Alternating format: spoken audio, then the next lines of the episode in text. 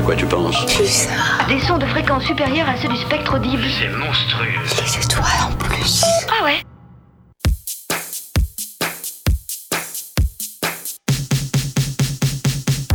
Séquence midi, l'info locale à la sauce Pulsar, midi 30 13h sur le 95.9.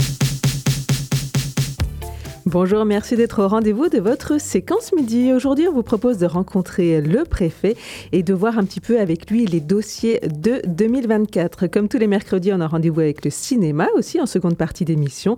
Vous retrouverez aussi vos idées sorties et puis on espère que vous apprécierez notre sélection musicale. Mais tout de suite, c'est l'actualité locale et nationale. Je vous propose d'accueillir François viticulteur, viticulteur à Saint-Martin-la-Palue et président de la coordination rurale. Bonjour. Bonjour. Merci d'être avec nous aujourd'hui pour la mobilisation des agriculteurs, alors qui aura lieu demain pour la coordination rurale, qui a commencé euh, hier dans la Vienne avec la FNSEA et les JA. Alors euh, peut-être revenir d'abord sur euh, ben, quelles sont les raisons qui vous font vous mobiliser maintenant? Je crois qu'elles sont nombreuses. Hein.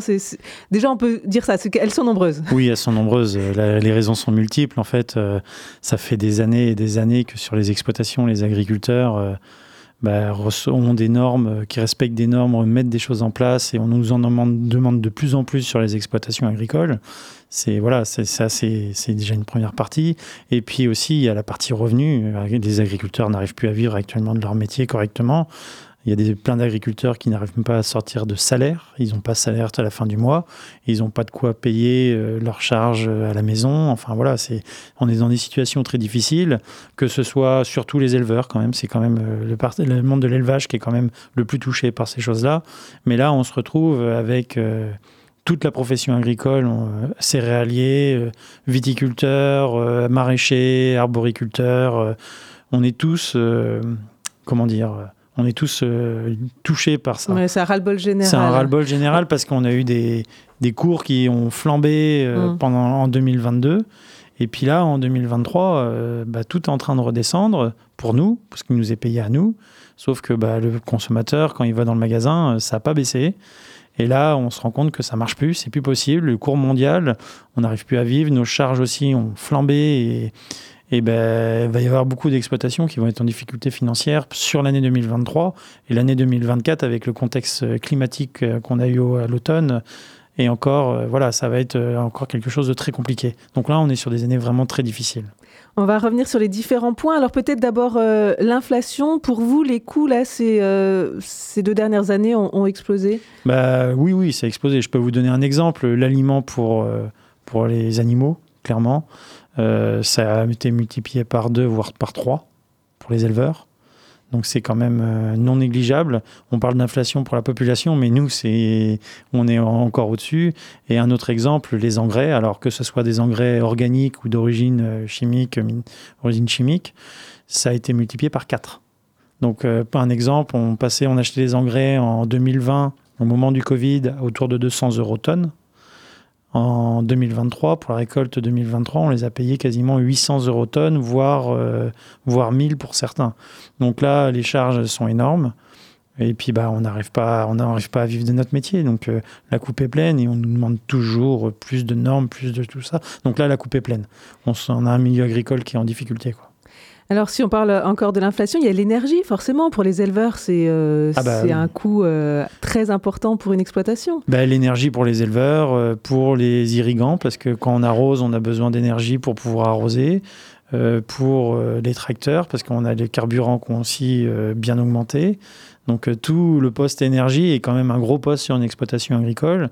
Et nous, on on n'arrive plus à, à subvenir à tous ces, toutes ces augmentations. Nos produits n'ont pas augmenté parce que nous, on ne choisit pas à quel prix on vend.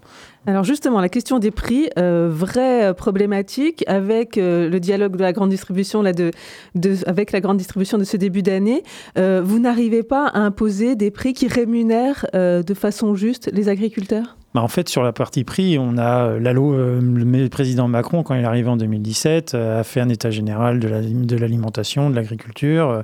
Ok, très bien. Il a dit qu'il fallait mettre en place une loi Egalim. Donc, il y a eu Egalim 1. Et euh, Egalim 1 n'a pas fonctionné parce que Egalim 1, à chaque fois, on a, ressorti euh, chaque loi Egalim qui, qui, s'est succédé. il y a plein de filières qui sont en dehors de la loi Egalim. Donc en fait, il n'y a qu'une petite partie des, des, des, producteurs qui sont concernés par la loi Egalim. Le lait, par exemple, est euh, une des filières qui est concernée par la loi Egalim, mais tout ce qui va être céréales, tout ce qui va être légumes, tout ce qui va être vin, tout ce qui va être euh, bah, les, tous les autres autour, euh, la viande, c'est pas dedans. Enfin, il y a plein de choses qui sont pas dedans. Et en fait, on se retrouve que bah, nous, on n'est pas payé au juste prix. Nous, ce qu'on demande, c'est travailler, pas de problème, on est prêt à faire notre métier, on aide notre métier. C'est, des métiers passion, l'agriculture. Et on aide notre métier. Et euh, ce qu'on veut, c'est euh, travailler et gagner notre vie et vivre correctement de notre métier, pas être euh, euh, des mendiants à demander des aides PAC et demander des aides à chaque fois. Les aides, moi, je ne veux pas vivre avec des aides. Ouais, je vous- préférais vivre de, me- de- de ma production. Vous me tendez la perche pour la PAC. Euh, Il y a eu un peu des difficultés. Là, alors déjà, euh, pour euh, recevoir le paiement euh, de la PAC, euh, donc euh, les, les aides de la politique agricole commune, euh, donc de l'Europe, et puis euh, des incitations à passer en bio, par exemple, ou, ou en tout cas à faire des efforts euh, pour euh, l'écologie, et qui ne sont pas payés derrière. hein. Bah, en fait, euh, la PAC, on a une nouvelle programmation qui est arrivée en 2023. Donc, euh, programmation 2023-2027. Les agriculteurs, on leur a dit, on revoit un peu le système. On nous a sorti euh, euh, des obligations de rotation de culture. On nous a dit, euh, faut, faut mettre telle chose, telle chose en place sur vos exploitations pour l'agroécologie. Donc, les agriculteurs, en fait, ont répondu présent à ça. Parce que beaucoup déjà répondaient déjà à ça. Donc, ils étaient prêts à accéder à, ces systèmes-là. Donc tout le monde est à peu près rentré dans le, dans le dispositif, donc ce qui est à saluer par les, agri- et les agriculteurs. Moi, je salue euh, tous mes collègues qui ont, qui ont rentré dans ce dispositif, à montrer, à la- montrer au pouvoir public que nous, oui, on est prêt à y aller sur ces choses-là.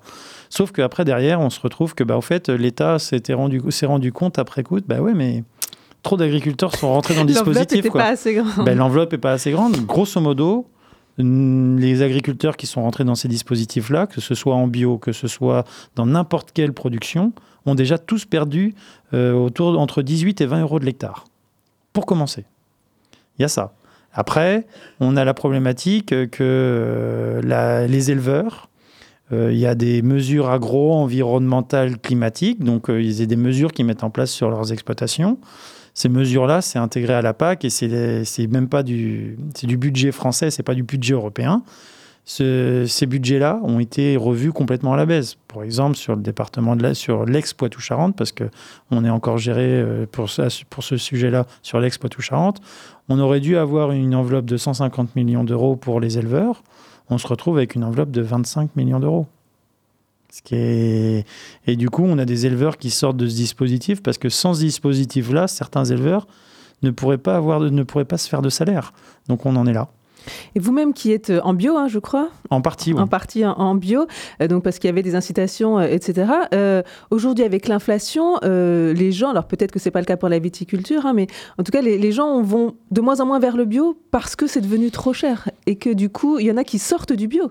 Oui, bah alors en a des, j'ai des collègues qui sortent du bio, qui se déconvertissent. hein. Le bio, euh, les politiques nous disent oui, il faut aller sur le bio. La région Nouvelle-Aquitaine pousse euh, les agriculteurs. euh, Si on veut accéder à des aides par la région Nouvelle-Aquitaine, faut aller sur le bio. Le bio, moi, il n'y a pas de problème, je le fais sur mon exploitation.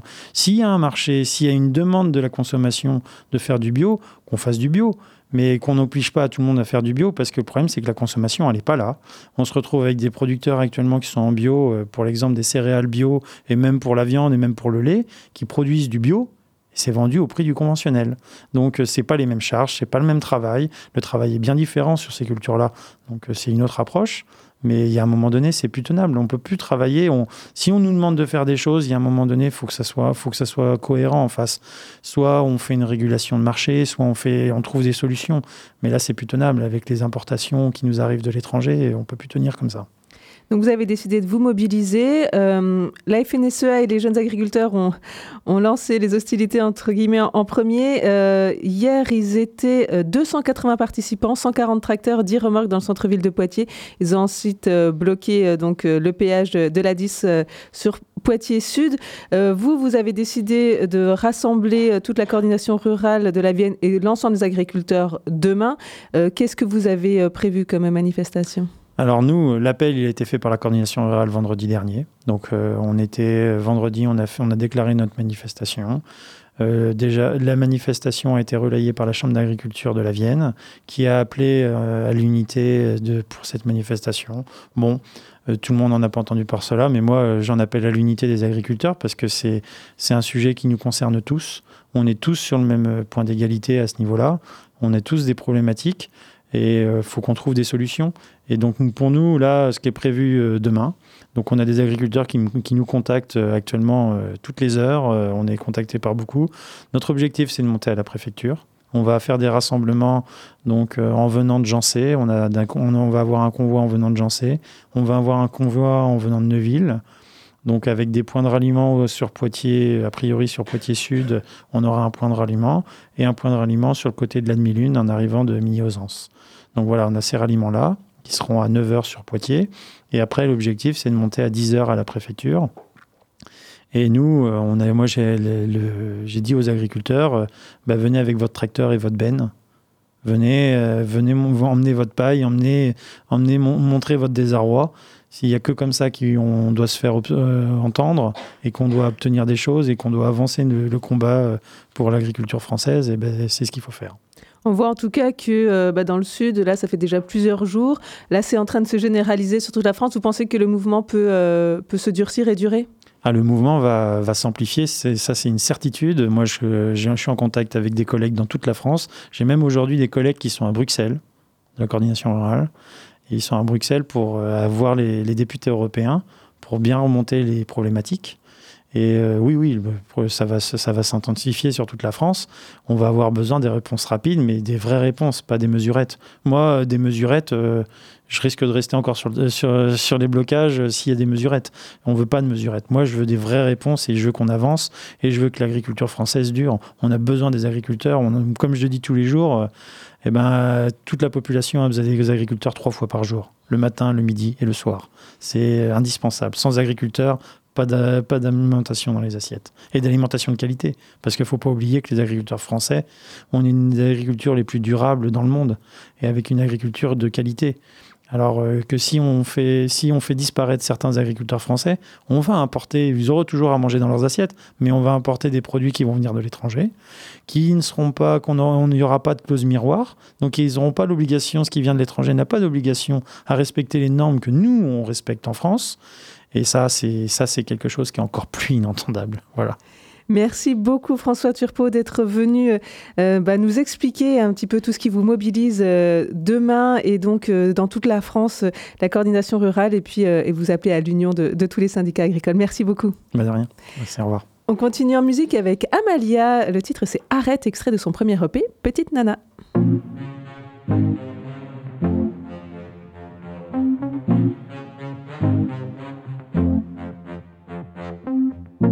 À quoi bon tourner les pages Puisque l'histoire se répète, même si les années passent, passent. L'âge ne fait pas don de sagesse. Pourquoi les monstres vivent le jour et veulent se donner en spectacle Des nuits entourées de vautours? Qui sera le plus respectable? Toi qui nous condamne, qui nous rend fous. La peur comme arme pour la peur de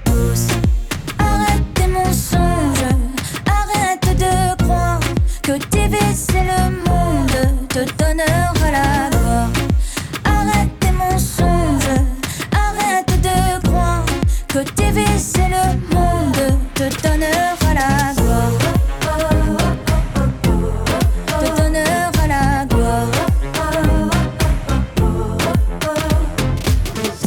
de grands dessins bien utopiques pour des dessins très ironiques. Tuer la vie pour trouver la mort, puisque la mort ça rend envie. Pourquoi l'amour vole en éclats et les westerns sont à la mode? Et si l'humour devient trop noir, la belle bête sera féroce. Toi qui nous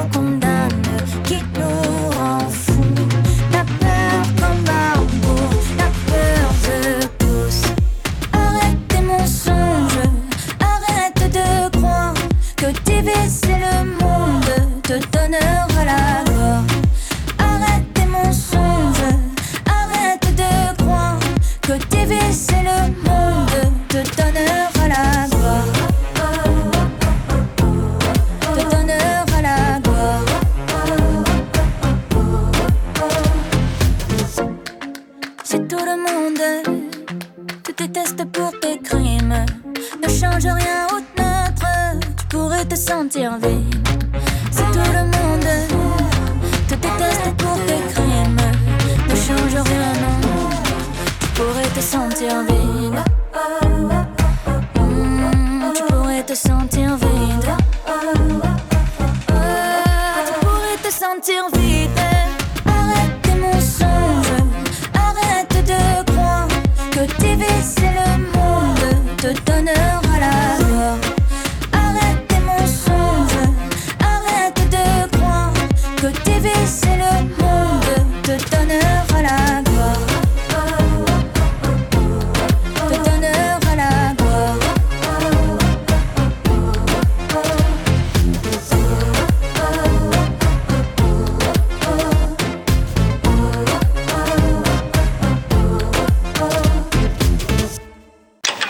À quoi tu penses Bizarre. Parle-moi. Dis-moi que tu entends mes paroles. Je trouve que C'est toi en plus. Ah ouais Hier, le préfet euh, de la Vienne, Jean-Marie Girier, présentait ses vœux à la presse. Nous étions sur place et l'avons interrogé sur les principaux dossiers de 2024. Monsieur le préfet, vous avez commencé vos vœux en parlant euh, des aspects de la transition écologique. Ça va être votre euh, priorité pour euh, cette année 2024 C'est un enjeu euh, majeur sur lequel l'État doit accompagner tous les acteurs, les collectivités locales, les entreprises euh, comme les particuliers. Et donc nous allons mettre en œuvre toute une série de dispositifs. D'abord, une planification euh, écologique pour réduire nos, nos émissions de gaz à effet de serre avec plein d'outils parce que s'il y a une ambition, il faut des outils pour l'accompagner. C'est le fonds vert pour les collectivités, c'est ma prime rénove pour les particuliers.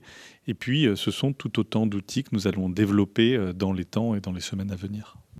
Est-ce que vous pourriez nous parler de la qualité de l'eau et de la quantité euh, d'eau, où on en est aujourd'hui et quelles sont les actions qui vont être mises en œuvre? Cette année, avec toutes les pluies qu'on a eues à l'automne, du côté de la quantité, c'est plutôt bon, puisqu'en réalité, à l'automne, il a plu quasiment euh, un peu plus de 40% de ce qu'il pleut euh, sur toute une année. Donc, nos nappes se sont euh, bien rechargées. Pour autant, on sort d'années qui ont été euh, très fragiles et il faut bien l'avoir en tête. Et il nous faut euh, baisser notre consommation en eau, que ce soit pour les particuliers, pour les entreprises, pour les agriculteurs. Et il faut pour cela les accompagner. Et puis veiller à la qualité de l'eau. On a eu un certain nombre de crises cette année et on doit assurer à nos particuliers une eau potable de qualité. Et donc pour ça, il va falloir qu'on continue de faire des efforts euh, pour préserver nos nappes. Alors, les agriculteurs arrivent bientôt euh, sous vos fenêtres. Quelles sont les raisons de leur colère? Je crois que la colère euh, du monde agricole aujourd'hui est issue d'enjeux multiples. Bien évidemment, il y a les sujets d'inflation qui impactent le coût des semences, le coût des engrais, le coût de l'énergie et du gasoil non routier pour eux. Il y a également d'autres enjeux liés au prix, euh, au dialogue avec euh, la grande euh, distribution, à d'autres charges pesant sur les agriculteurs, la question de la politique agricole commune aussi, qui est parfois discutée, même si des efforts importants ont été faits. Et puis ici, la question du stockage de l'eau, parce que c'est un enjeu essentiel pour les années à venir et pour l'agriculture, parce qu'il n'y a pas d'agriculture sans eau. Sans transition, est-ce qu'on peut parler économie et surtout emploi? Quelle est la situation aujourd'hui dans la Vienne? L'emploi se porte bien dans la Vienne. On a un taux de chômage au plus bas depuis euh, 40 ans. On est aujourd'hui à 6,1%, quand à l'échelle nationale, c'est 7,2%. Et donc, beaucoup de personnes ont pu euh, retrouver un emploi, mais il y a encore beaucoup d'emplois à pourvoir. Il y a encore, par exemple, sur euh, le bassin de Châtellerault, 4000 emplois à pourvoir. Et donc, il est essentiel, et c'est l'outil France Travail, le nouveau pôle emploi, qui va nous le permettre d'accompagner le maximum de demandeurs d'emploi en direction de, de ces postes, en les formant, les accompagnant. Alors, vous ne l'avez pas euh, abordé, mais ce sont dans les chiffres que vous publiez. La pauvreté reste importante dans le département. On a un taux de pauvreté d'un peu plus de 14% dans le département et qui ne touche pas que les quartiers populaires. On a de la grande pauvreté en ruralité. Et c'est un enjeu euh, fort sur lequel euh, l'État se mobilise avec le conseil euh, départemental et toute une série d'acteurs, à la fois avec le pacte des solidarités, qui est notre plan pauvreté pour mener des actions efficaces dans le but de retrouver de l'emploi et de retrouver un logement. Et puis par ailleurs, deux autres politiques importantes, celles dans nos quartiers avec des contrats de ville qui seront signés dans les mois à venir à Poitiers et à Châtellerault. Et puis aussi une action qui s'appelle le logement d'abord, qui permet d'accompagner des personnes sans domicile vers un logement durable. On en a accompagné près de 350 cette année. Si on parle emploi, parlons du bassin de Châtellerault et de l'industrie. Il y a eu à la fois euh, beaucoup de licenciements et euh, il y a quand même euh, de l'optimisme pour l'avenir. Et Châtellerault vient d'être labellisé territoire d'industrie parce que c'est un territoire sur lequel on a des potentiels très forts. Il y a environ 35 projets d'investissement pour 100 millions d'euros, mais surtout derrière pour plus de 350 emplois. C'est l'avenir des fonderies du Poitou sur lequel existe un projet, il y a plein d'entreprises qui sont en développement parce que l'industrie, elle va plutôt bien. Alors certes, du côté de Grand Poitiers, on a eu euh, des plans de licenciement chez Itron, chez Autolive euh, Isodelta ou chez le transporteur Jamais, qui sont importants. Il va nous falloir accompagner ces salariés. Mais d'un autre côté, on a une industrie sur Châtellerault qui est en pleine croissance, que l'on accompagne avec euh, France 2030 en soutenant l'investissement mais il faut aussi trouver les salariés à mettre pour développer ces entreprises. Donc, il y a 4000 emplois disponibles dans le Châtel-Rodet, il faut y aller. Et une nouveauté dans l'accompagnement des territoires, ce sont les villages d'avenir la ruralité, elle est très structurante dans la Vienne. Il y a quasiment 60% de la population qui vit en ruralité. Alors depuis quelques années, on a le dispositif Petite Ville de demain pour accompagner les centralités, mais là, on a souhaité euh, accompagner les plus petites villes dans leurs projets. Le principe est assez simple, c'est que une petite mairie, elle n'a pas beaucoup d'ingénierie pour développer ses projets. Alors nous, on vient, et le projet qui serait peut-être sorti en 3, 4 ou 5 ans, ben, on va le faire sortir en une année, et puis accompagner les maires, parce que c'est vraiment la mission de l'État. Et puis, deux derniers points sur euh, les infrastructures, les investissements. Il y a le contournement de Lussac-les-Châteaux. On va commencer à voir euh, les travaux. Le contournement de Lussac-les-Châteaux, c'est des travaux importants qui ont démarré l'an dernier, qui vont se terminer en 2026. Le principe, c'est de pouvoir avoir une double voie pour circuler, éviter de s'arrêter avec les feux, et puis pour la sécurité aussi des, milliers d'automobilistes qui passent chaque jour. Cette année, on a déboisé, on a démoli, on a fait des fouilles archéologiques, et puis l'an prochain, on va passer à une étape suivante avec euh, les premières infrastructures, les premiers ponts qui vont être construits, pas tout de suite sur la Vienne, on y viendra l'an prochain. Et une dernière question, c'est le ferroviaire, euh, avec enfin les travaux sur la ligne Poitiers-Limoges. C'est un projet qui est attendu. Euh, l'axe euh, Limoges-Poitiers va faire l'objet d'une régénération complète de la ligne à partir euh, de l'an prochain, qui va d'abord permettre de gagner un quart d'heure, euh, mais surtout qui va permettre de voyager avec des horaires maîtrisés, avec du confort. La région Nouvelle-Aquitaine et l'État vont mettre ensemble près de 172 millions d'euros pour ce projet majeur. Merci à Jean-Marie Girier, préfet de la Vienne, pour ses perspectives 2024. On retrouve tout de suite Candice Motet-Debert, médiatrice au cinéma Le Dietrich. Et Candice, aujourd'hui, nous propose des rendez-vous avec tous les publics. Bonjour à toutes et bonjour à tous. Cette semaine, au cinéma Le Dietrich, on vous propose deux sortes d'événements différents. Tout d'abord, on vous propose le samedi 27 janvier de vous joindre à nous dès 20h30 pour une soirée intitulée Petite et grosse bébête. Alors à la question ultra connue est-ce que c'est la petite bête qui va manger la grosse? On vous propose de venir vous faire votre propre avis le samedi 27 janvier dès 20h30 car on vous propose en première partie de soirée le film d'horreur d'épouvante français Vermine qui est sorti aux alentours de Noël qui est le premier long métrage de son réalisateur Sébastien Vanitschek et qui est coécrit par Florent Bernard, un bien connu du monde de la radio car animateur du Floodcast depuis plus de 7 ans maintenant. Vermine, c'est donc un film d'horreur français. Attention, arachnophobe, euh, on vous conseille le film pour les sueurs froides qu'il vous emmènera. Euh, donc Vermine, c'est une invasion d'araignées dans un immeuble HLM et tous les habitants vont devoir survivre. Et l'atout quand même très fort de ce film de genre français qu'on a beaucoup aimé, qui a beaucoup de succès d'ailleurs en salle et qu'on vous invite franchement à venir, c'est que les araignées ne sont pas du tout toutes en numérique, hein, qu'ils ont euh, œuvré sur le tournage avec plus de 200 vraies araignées et c'est ça qui fait toute la différence. Le cinéma français continue de reconquérir le cinéma de genre avec ce film d'épouvante à la distribution excitante. C'est un premier long aussi spectaculaire que jubilatoire. C'était la critique cinéma de trois couleurs et on est bien d'accord avec eux.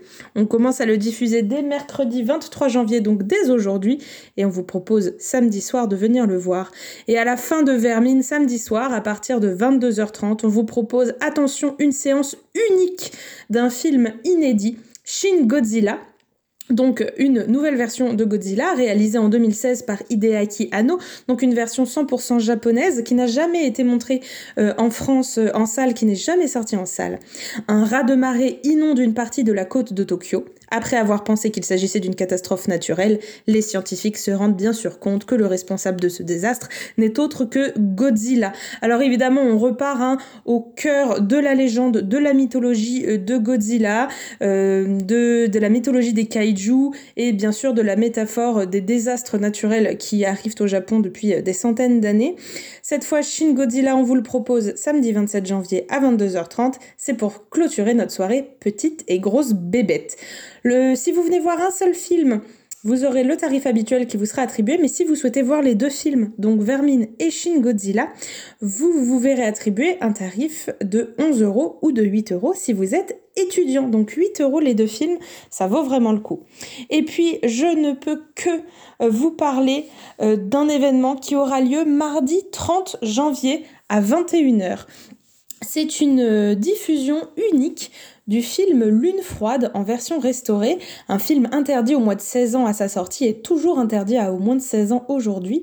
Euh, un film français, une comédie politiquement incorrecte comme on aime à l'appeler, qui est sorti en 1991. Alors pourquoi cette séance unique? Eh bien parce que cette année, le Dietrich a 40 ans et chaque mois, on vous propose un décompte, une sorte de calendrier de l'avant avec une séance par mois des films qui ont marqué 40 ans de cinéma dans la salle du Dietrich. On commence donc en janvier par Lune froide et euh, nous aurons le bonheur d'avoir la présence de monsieur Patrick Bouchité, réalisateur du film et comédien principal du film, grand comédien euh, de cinéma français qui, euh, à son âge, nous fait le plaisir de venir, hein, à ses 80 ans, de revenir représenter ce film. Ce film, ce sont les tribulations de Simon et Dédé, deux amis paumés et soudés l'un à l'autre par une, par une quête d'oubli et d'exaltation. La nuit, désinhibés par l'alcool et électrisés par Jimi Hendrix et le rock des années 60, ils enchaînent les rencontres insolites jusqu'à un soir de pleine lune. Donc on est sur un film hein, qui est un ovni des débuts des années 90, qui revient avec une liberté, euh, voire un film libertaire, grandiose, rock and roll, un film qui va célébrer euh, la vie, la mort, euh, l'odieux, le monstrueux, et avec un final glaçant qui a fait froid dans le dos à tous les cinéphiles des années 90 et qui continue de nous hanter. C'est donc Lune froide, mardi 30, pardon, je la refais, c'est donc Lune froide, mardi 30 janvier à 21h en présence de Monsieur Patrick Bouchité et c'est une séance unique. On espère vous y voir. Merci, merci Candice Motet-Debert pour tous ces rendez-vous cinéma et on te retrouve dès la semaine prochaine. Demain dans Séquence Midi, nous évoquerons le déploiement du dispositif coup de pouce dans certaines écoles et nous découvrirons les avancées d'un projet écologique gigantesque sur le continent africain, la Grande Muraille Verte. Et pour vos idées sorties, voici votre agenda.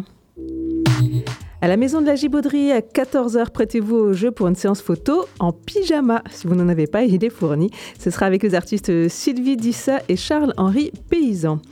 Le CCS, le Centre communal d'action sociale, organise un forum La retraite, ça s'accompagne en partenariat avec la CARSAT Centre-Ouest et l'Agir Carco de la Vienne. Cet événement se tient toute la journée à l'espace Gartemp à Montmorillon jusqu'à 16h. L'accès est libre et gratuit.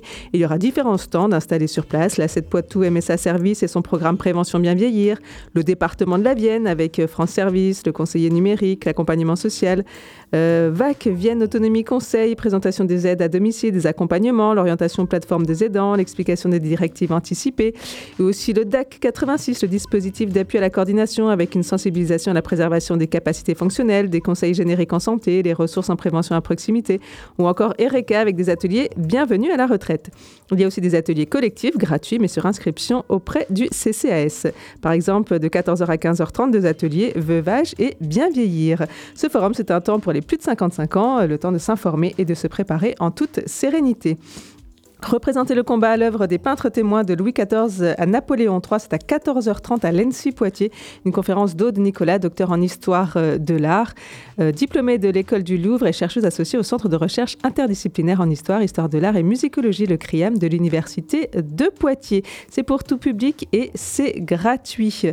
Sur Pulsar à 18h, c'est Jazz Product, à 21h, l'indépendance et ce soir à 23h dans Sonokino, Amour pluriel, fraude organisée et vie nocturne. Merci Angélique Pour la réalisation technique de cette émission. On se retrouve euh, bien sûr demain à 12h30 pour un nouvel épisode de Séquence Midi.